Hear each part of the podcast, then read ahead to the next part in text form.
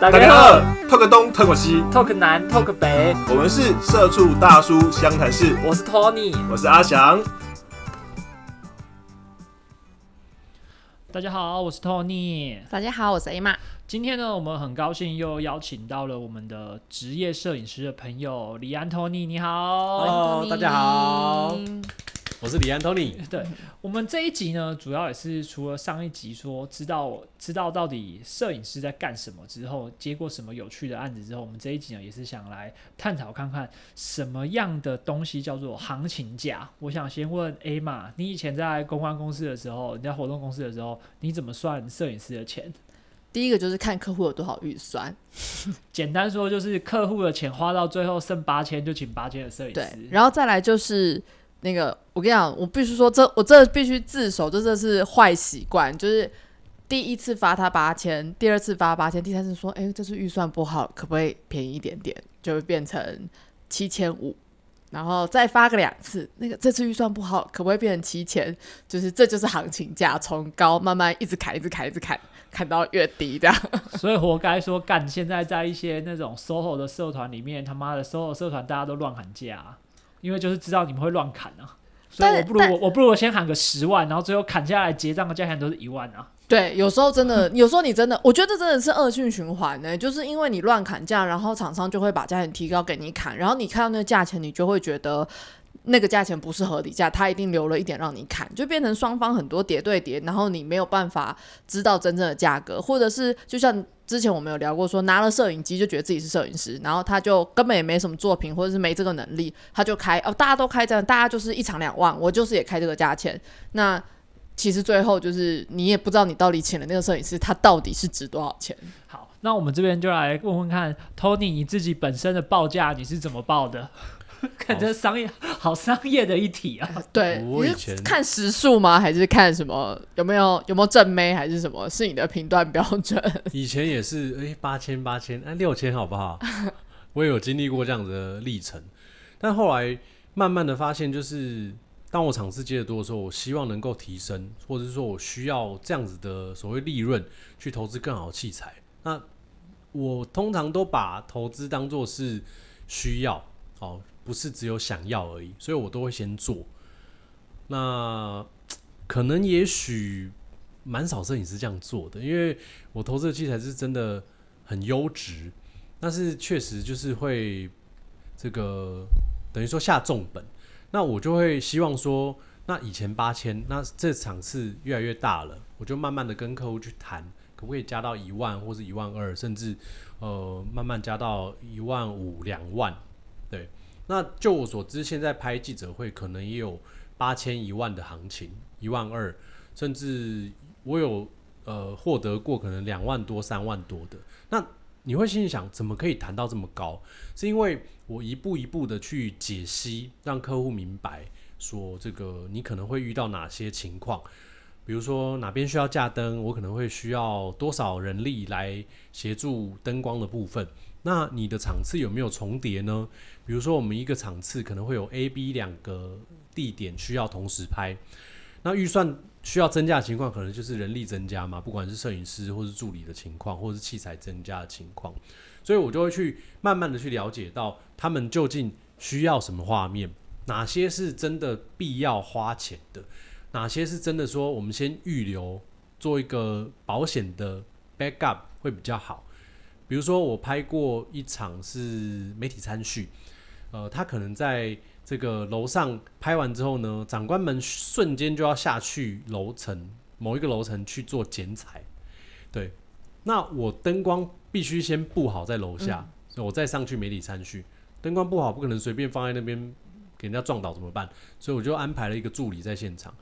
这样子的无缝接轨，我下去之后就马上就可以顺畅的拍，甚至那个位置需要做微调。就可以做处理了。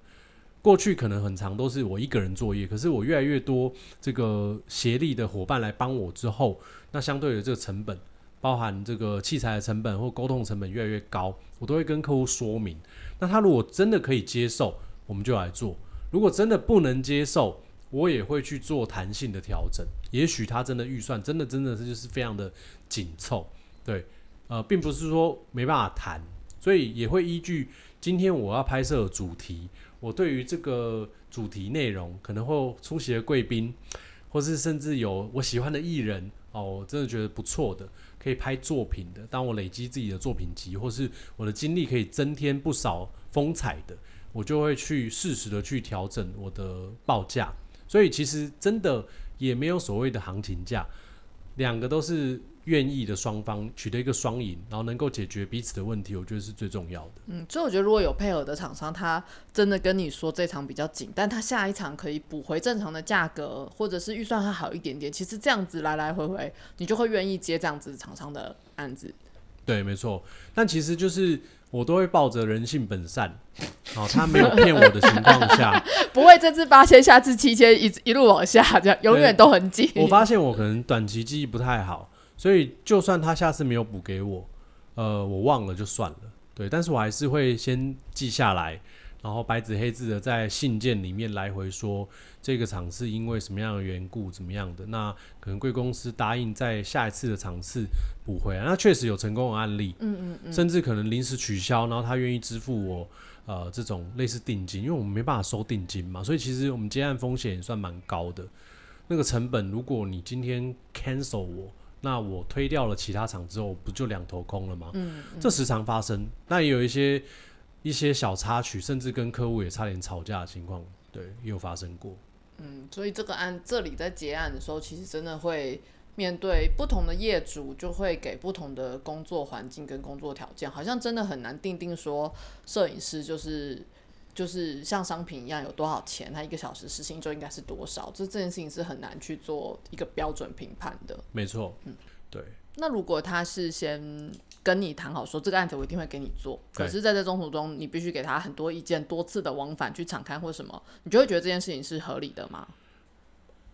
这没有所谓行情价，嗯。也没有所谓合理不合理，一切就看你要不要做。有时候我会觉得说，诶，他可能有一个艺人来，比如说我上次拍修杰楷，嗯，我说怎么样，就是便宜一点点，我可能也要去。哦，但是便宜一点，便宜一点可能不是便宜多少，但是就是我可能就会稍微的讲一下，就是给你一点折扣，或者是说在这个标准的理想报价之中，我可以加送你什么。嗯嗯台湾人就是很喜欢就是加购价或者是说我多送你什么啊，比如说我帮你现场发稿照，帮你多修一点点哈，然后可能弹性扣打高一点点。其实只要是业主如果愿意给的，我的宽容度都会很大的，因为我是 never say no 的人。对，但现在慢慢要学会 say no 了，因为如果 never say no 的话，就是事情就是没完没了。嗯对，所以在过去十年的职业过程当中，基本上我都是不拒绝的。那有些合理的、不合理的、辛苦的、开心的，我都接受。因为现在发现一件事情，就是当我回顾看这些案件的时候，原来我走过了这么多了。对，那下次我再遇到的时候，我可以有更好的解决方案，或者是如果有朝一日我可能想不开，我想要带团队的时候，想不开带团队，我可以告诉他你可能会遇到什么样的事情，去事先的预警，对、你让有点预告，因为我过去 Tony 也过去也很多的时刻都是我们都在忐忑当中度过，只要是做活动的人都是这样子的。可是你发现，在收工的那一刻，在背板菜的那一刻，你才知道说，哦，原来今天是这么一回事。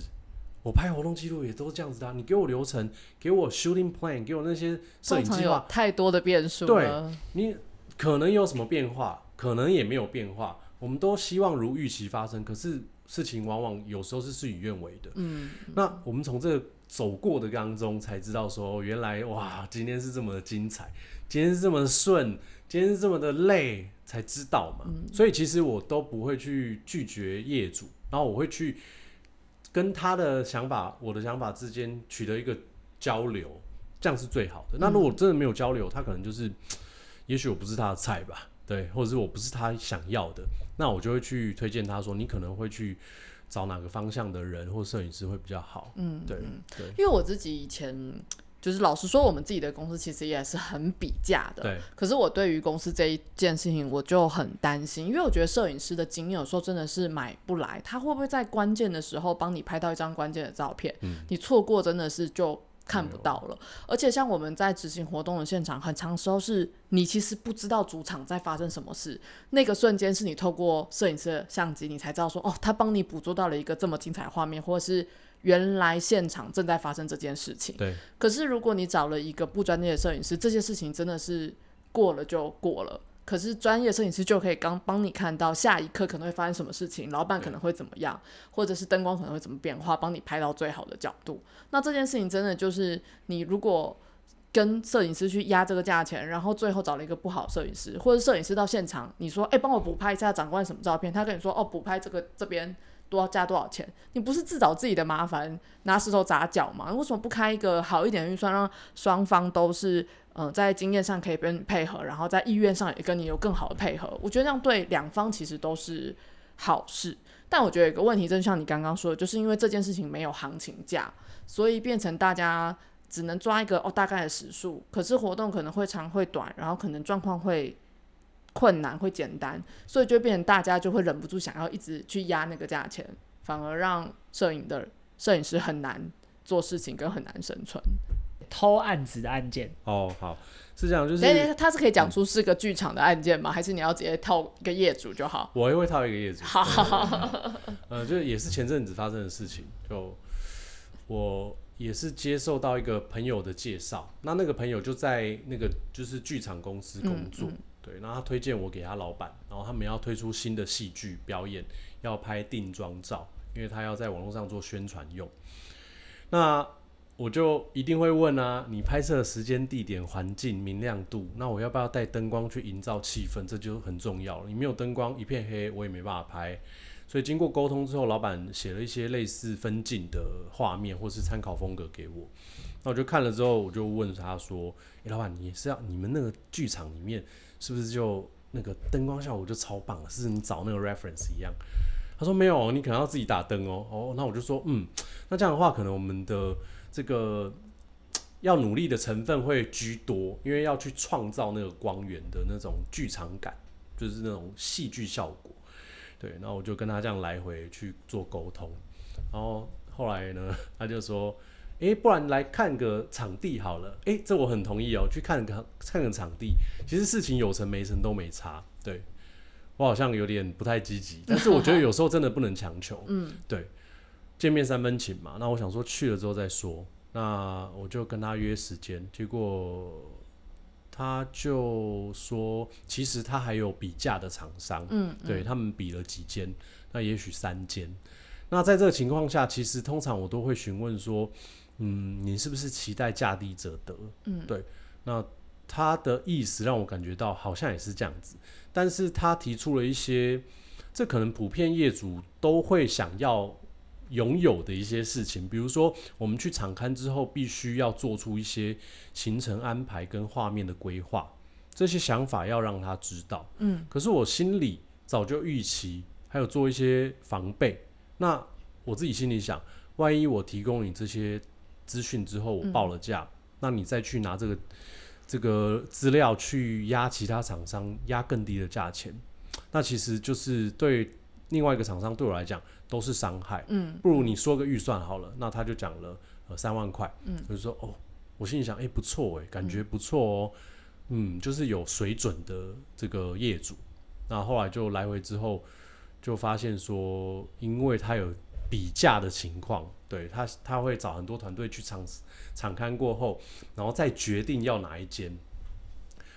后来我就心里我就。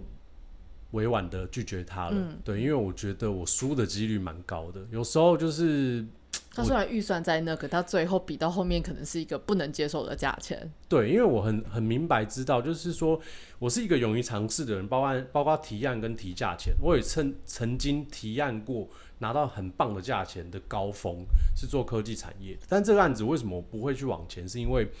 我知道有竞争对手，然后再来就是，诶，疫情。的情况下，其实如果我去做场刊，我也去研究了周边的路线，我要到那个地点其实是蛮不容易的。我要辗转，或是我可能要因为交通运输工具去不不易达就对了。那我评估过后发现，可能我做这个场刊拿到的几率不高。那再来就是我跟他提了一句是，呃，场刊可能会有场刊费用，嗯，比如说三千块。那我不知道你会不会找我嘛？至少我收个场刊费，不要浪费你我的时间。我会提给你建议，你也买了我的时间，对我觉得是一个互相尊重。结果他就婉拒我，他说没有厂商要收场刊费的。嗯，对嗯那我觉得这件事情对于台湾的文化工作者或者创意工作者来讲，嗯，好像是一个疑问啦，有一个嗯，对，就是说这不是对跟错，对，确实，因为其实我蛮讶异这个事情发生在剧场，哎，因为剧场的人，就我过去认识剧场的人，他们都会对于灯光画面会有自己一定的想法，很就是要求摄影师提出，然后他们自己也是做这样创意的人，然后反而却提出这样的要求，我觉得蛮奇怪。这是很小的剧团吗？蛮知名的，对对，蛮知名的剧团。然后那我觉得都敢摆在大道城，因为我觉得那个台湾很多会是把买这些东西跟买商品一样，就比如说我会去百货公司，我会去 A 店加 B 店加比一个价钱，然后店员都会很热心的跟你推荐，然后跟你介绍这些产品，对。然后大家就很理所当然觉得我买所有的东西都应该得到这样子的服务嗯。来做这件事情。可是其实你想想看，如果你家里找人来维修瓦斯炉啊什么，他来看他也是一定会跟你收车马费。对。可是台湾人在比这种东西，比如说设计稿啊、拍照啊这些东西，他只能提理念的时候，他就会要求你给很多很多的东西，然后却不觉得他应该付出任何的比稿费用。对。但我觉得这真的会对设计产业或者是任何跟艺术相关产业的人来说，真的很辛苦，因为你每一个作品其实都投入了你很多很多的时间去做设计啊、做规划、可是大家却都觉得那是你应该付出的东西。嗯但我出的又不是商品，我怎么可能会？就是我又就是我，你你买的就真的是我的时间，可是大家对于这个无形的东西真的是没有没有感觉的，对大家就会一直这样去比。可是这样的案件应该是你平常比就是如果是比稿或什么，你会要求要有稿费吗？你会要求要有比稿的费用吗？呃，其实过去在刚开始接案的时候，其实我也不会去收什么费用，嗯。但是后来慢慢发现，就是时间真的是金钱，嗯，然后随着年纪的增长，所以会会不会有人觉得你是大牌了？会。呃 有呃部分客户觉得我可能会，比如说价位比较高，嗯，对，嗯那我会跟他讲什么原因，对，比如说投资上面啊，器材上面用的料，嗯。或者是说在整体能力上面，因为我的这个接案的风格会比起一般的摄影师会比较不一样，因为我比较算是跨界的工作者，那我自己有在做过主持。那我自己呃也有一些表演相关的经验，我是念民传传播的，嗯。对，所以在学校的历练，那后来就是延伸到可能从拍婚礼起来，啊、到商业的活动，所以这综合能力加上中英文的沟通能力，嗯，在市场上面并不是很多摄影师可以达到的。那我想要做到的是，至少我拍出来的是有质感的。那我也很想什么都接，那我也很想什么钱都赚，但是可是这个时间随着年纪的增长，角色扮演的这个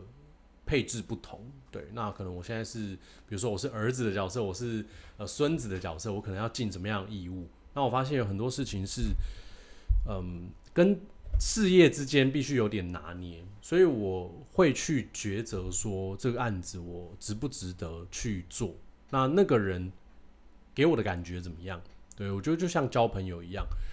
那也许有些人真的在测试我啦，比如说我刚刚有也有分享一些其他的案例嘛，对，那我就也呃，比如说我遇到一些困难的时候，我就会跟朋友开玩笑，像刚刚的案例，就是这个等一个小时的案例，我就说，如果他今天给我二十万，那我觉得我可以再给他测试一下。对，他如果给我两万要拍那个三三点的话，我觉得就我觉得 就尊重程度没有。可他如果给我二十万，然后叫我诶买了我这个时间后，我非常乐意再给等他一点都可以。等他一天都没有问题，等他三天都没有问题。那呃，其实，在接案子的过程当中，会遇到很多趣事，对，那真的是很多都会令人哇哦，套一句 Dennis 主持人唱哇哦这种的哈。就是这个故事是讲，就是我们先前呃一个一个朋友介绍他的亲戚，他在新竹的某个百货进驻了一间烘焙就是蛋糕店。那是从日本红回台湾的，对他来设柜，然后我们就很兴高采烈，很期待跟他约了时间。那当天约四点，然后我们就带了这个新竹知名的布洛克行销、网络行销达人朋友，想说，哎、要不要一起过去看看啊？然后看看有没有什么机会可以协助人家，因为他刚来新竹这个市场。对，然后我们就很早就到咯，然后还等老板哦，还先去宜得利逛哦，然后逛的差不多的时候呢，呃，突然接到电话说要 delay 行程，因为他们从台北下新竹的过程当中，在桃园遇到了交通事故，那这种是情有可原的情况，对，所以我就说千万千万不要赶，你们慢慢开，安全的开就好了。那我们就继续逛百货啦，对，那好不容易就等到老板来了，就我我那朋友跟他的亲戚过来，然后我那个朋友就说，诶、那个他要老板要先出去送货，对，然后我心想，嗯，怎么会这样嘞？就是呃，delay 半小时，我觉得就算了，对，因为其实我这个人是蛮耐等的，但是我不晓得我的朋友们是是不是同样耐等，我真的很耐等。那等一个小时是我真的是极限的啦，对，如果真的对方迟到一小时的话，那我就说那他大概几点回来？然后他就说可能要半小时，结果就真的等太久，我们就决定离开了。因为其实我们多等了那半小时，我们本来想去球场打球的，热血一下，因为天气超好，对，打户外的。结果没想到我们要离开的时候，已经等一个小时哦，要离开的时候刚好遇到老板，那老板就说：“哎、你看那个，你觉得哎，真不好意思啊，那个你觉得我们柜柜位怎么样？”我说：“嗯，啊不好意思，因为我还没有吃过哎，所以没办法给建议。对，那、没有没有没关系没关系，我请你吃。嗯，可是我我现在正要离开，真不好意思，我们我们下次再约好不好？那老板你什么时候还会再下来新竹？哦，我我我最近可能要 展店，哦，那所以可能比较没空下来。那我就说哦，好啦，那没关系，我看是来台北拜访您也没问题。那我们就互相道别，就就离开了，这样子。这是一个最近发生的一个故事。那 我后来觉得，就是说，嗯，他就是说，他真的是蛮业界蛮有名的。那他也在可能在在呃是在世界各地，除了台湾之外，有经营这样的事业。但是我真的很想去哦，我也不会说很生气啦。我很想了解一下他当天的心情是怎么样，因为这个老板是真的真的，他是打以业主的角色，还是他觉得你们是朋友啊？哦，是这样，就是他本来要找我去拍他的商品的，对，就是我朋友推荐之下，啊，我也不认识他，那我想说就抱着一个认识人，反正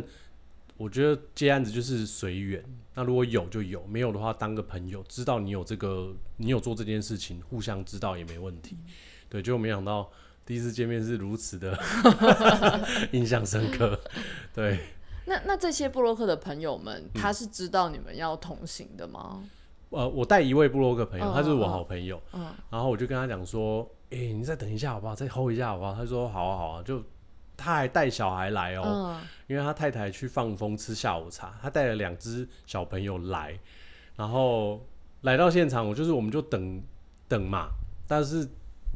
就是我就怕小朋友耐不住耐不住，对我很怕这件事情。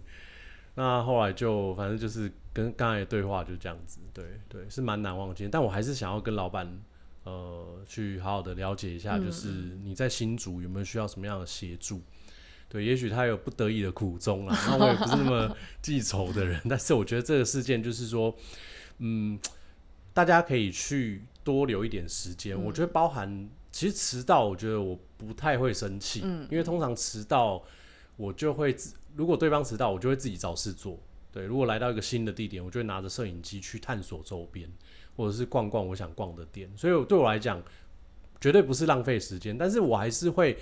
板起脸，然后一副有原则的样子跟他说这件事情，但没有办法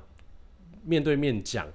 可能事后会传个讯息跟他说，我很在意这件事情。对，因为我重视，所以我就特别还提早到。那因为新竹巨城是非常容易塞车的地方，对，所以我们就做好了准备，这样子。那一天是这样子。这就感觉虽然是嗯接案子，虽然他是老板，你还是会希望他跟你用，就是人与人正常的相处，他基本上对你的尊重啊，或者他真的有事有迟到，就是或者是他这个案子现在非得去送，要让你知道原因，你为什么而等待，而不是好像我看你在那边忙，然后我在这边空等，两个都不知道对方在做什么，这样。对啊，对啊，我觉得那个老板最好是他东西真的很好吃啊，不然他他干他这种协力厂商的的态度，可能可能很很就是很 很冰啊。